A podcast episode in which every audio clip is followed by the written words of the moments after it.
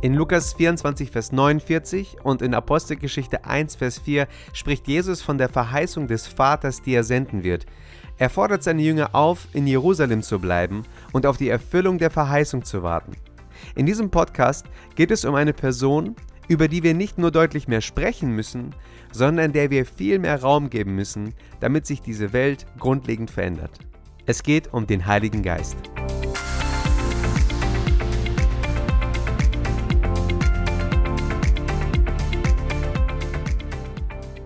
Die Bibel beschreibt den Heiligen Geist als Versprechen Gottes.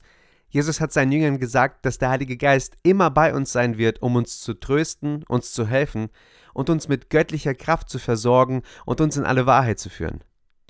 Für viele Menschen ist der Heilige Geist jedoch ein mysteriöses und unerreichbares Konzept, doch die Bibel zeigt uns, dass der Heilige Geist für jeden Gläubigen zugänglich ist.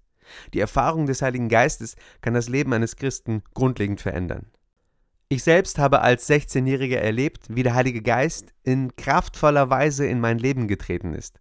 Ein Pastor betete für mich und ich fing an, in Sprachen zu beten und prophetische Bilder zu sehen. Das hat mein Leben total verändert.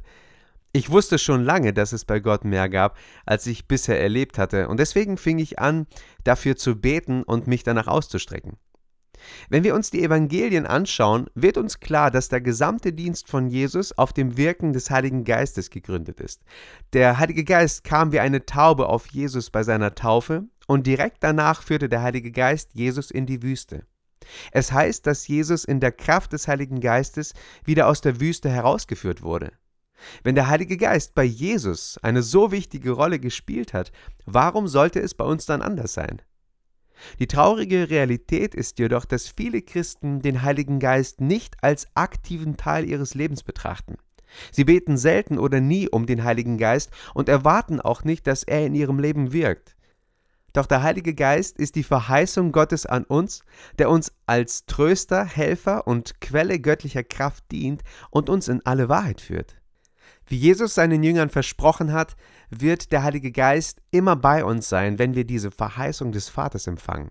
Durch den Heiligen Geist können wir wissen, dass Christus in uns und wir in ihm sind. Der Geist ist Gottes Zusicherung, dass unsere Erlösung sicher ist und für alle Ewigkeit gilt.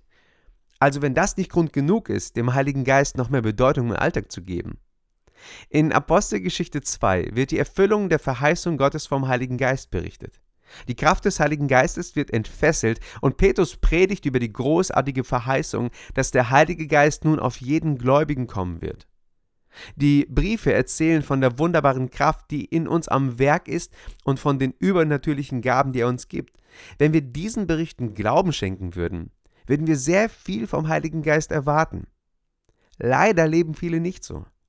Oft lebt man nicht in dem Bewusstsein, dass man den Heiligen Geist im Alltag braucht sonst würde man mehr erwarten.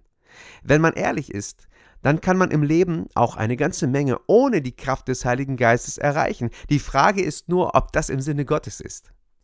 Francis Chan schreibt in seinem Buch Der unterschätzte Gott, dass sogar Gemeindewachstum ohne den Heiligen Geist geschehen kann, indem man einen charismatischen Redner, eine talentierte Lobpreisband und einige kreative Events zusammenstellt. Die Menschen kommen dann in die Gemeinde, aber das bedeutet nicht, dass der Heilige Geist in ihnen aktiv ist. Es bedeutet einfach nur, dass man einen Ort geschaffen hat, der attraktiv genug ist, dass die Menschen eine Stunde oder zwei ihres Sonntags dafür opfern. Doch das sollte nicht das Ziel sein. Wenn wir Menschen fragen, warum sie in die Gemeinde gehen, werden sie wahrscheinlich eher von der musikalischen Qualität oder den anziehenden Predigten reden, als von dem einen, der ja eigentlich der Grund dafür sein sollte, dass sich Menschen überhaupt in der Gemeinde versammeln, nämlich Gott. Wir sollten uns bewusst machen, dass wir den Heiligen Geist brauchen und von ihm erwarten dürfen, dass er in uns wirkt und uns verändert. Wir sollten nicht zufrieden sein mit einem Leben ohne seine Kraft und seine Gegenwart. Ich hoffe, dass ich eine geistliche Unzufriedenheit oder Sehnsucht in dir geweckt habe. Ignoriere nicht den Heiligen Geist, denn er ist ein wichtiger Teil der Dreieinigkeit und hat eine kraftvolle Wirkung auf unser Leben. Die ersten Christen wussten weniger über den Heiligen Geist als wir heute, aber sie lernten ihn in kraftvoller Weise kennen. Wir sollten uns von ihrer Hingabe und ihrem Glauben inspirieren lassen. Ich möchte dich dazu ermutigen, dich zu fragen, wann hast du das letzte Mal den Heiligen Geist eindeutig am Werk gesehen? Vielleicht hast du eine Geschichte, in der du klar die Gegenwart des Heiligen Geistes erlebt hast oder du hast ihn in deiner Umgebung am Werk gesehen. Wenn ja, dann halte an diesem Moment fest und lass ihn zu einem Ausgangspunkt werden, um deine Beziehung zum Heiligen Geist zu vertiefen. Wenn du jedoch nicht sicher bist, wann du den Heiligen Geist das letzte Mal erlebt hast, dann ist es Zeit, dass du dich auf die Suche nach ihm machst.